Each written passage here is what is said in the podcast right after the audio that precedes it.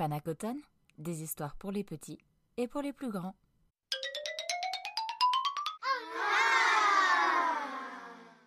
Les malheurs de Sophie.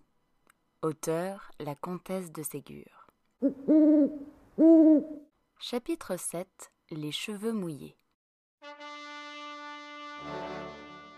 Sophie était coquette. Elle aimait à être bien mise et à être trouvée jolie. Et pourtant, elle n'était pas jolie. Elle avait une bonne grosse figure bien fraîche, bien gaie, avec de très beaux yeux gris, un nez en l'air et un peu gros, une bouche grande et toujours prête à rire, des cheveux blonds, pas frisés, et coupés courts comme ceux d'un garçon. Elle aimait à être bien mise et elle était toujours très mal habillée. Une simple robe en percale blanche, décolletée et à manches courtes, hiver comme été. Des bas un peu gros et des souliers de peau noire. Jamais de chapeau ni de gants. Sa maman pensait qu'il était bon de l'habituer au soleil, à la pluie, au vent, au froid. Ce que Sophie désirait beaucoup, c'était d'avoir les cheveux frisés. Elle avait un jour entendu admirer les jolis cheveux blonds frisés d'une de ses petites amies, Camille de Fleurville, et depuis, elle avait toujours tâché de faire friser les siens. Entre autres inventions, voici ce qu'elle imagina de plus malheureux. Un après-midi, il pleuvait très fort et il faisait très chaud, de sorte que les fenêtres et la porte du perron étaient restées ouvertes. Sophie était à la porte, sa maman lui avait défendu de sortir. De temps en temps, elle allongeait le bras pour recevoir la pluie, puis elle allongea un peu le cou pour en recevoir quelques gouttes sur la tête. En passant sa tête ainsi en dehors, elle vit que la gouttière débordait et qu'il en tombait un grand jet d'eau de pluie. Elle se souvint en même temps que les cheveux de Camille frisaient mieux quand ils étaient mouillés. Si je mouillais les miens, dit-elle, ils friseraient peut-être. Et voilà Sophie qui sort malgré la pluie, qui met sa tête sous la gouttière et qui reçoit à sa grande joie toute l'eau sur la tête, sur le cou, sur les bras, sur le dos.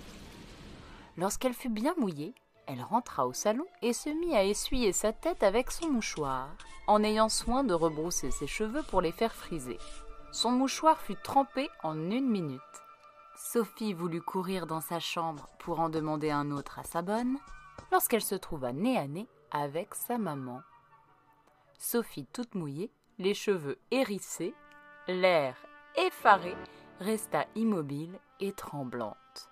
La maman, étonnée d'abord, lui trouva une figure si ridicule qu'elle éclata de rire.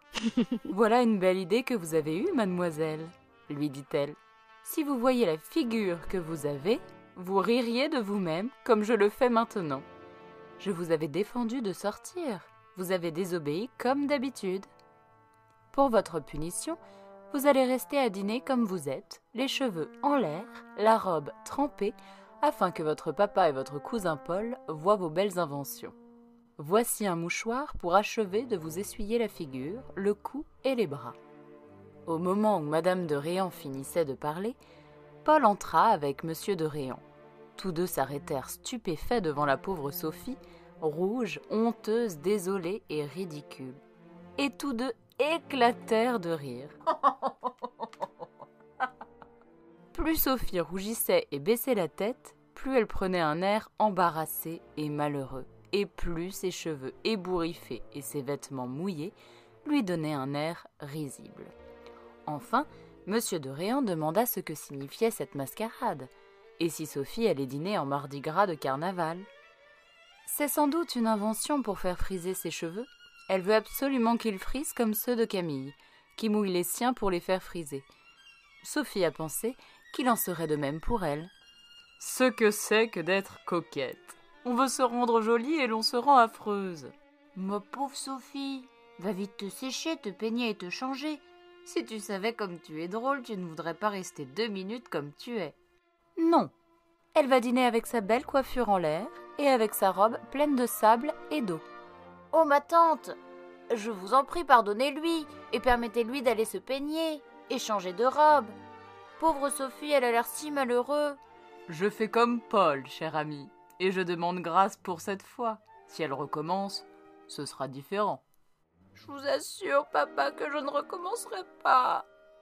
Pour faire plaisir à votre papa, mademoiselle, je vous permets d'aller dans votre chambre et de vous déshabiller. Mais vous ne dînerez pas avec nous. Vous ne viendrez au salon que lorsque nous serons sortis de table. Oh, ma tante, permettez-lui. Non, Paul, ne me demande plus rien. Ce sera comme je l'ai dit. Allez, mademoiselle. Sophie dîna dans sa chambre, après avoir été peignée et habillée. Paul vint la chercher après dîner et l'emmena jouer dans un salon où étaient les joujoux. Depuis ce jour, Sophie n'essaya plus de se mettre à la pluie pour faire friser ses cheveux.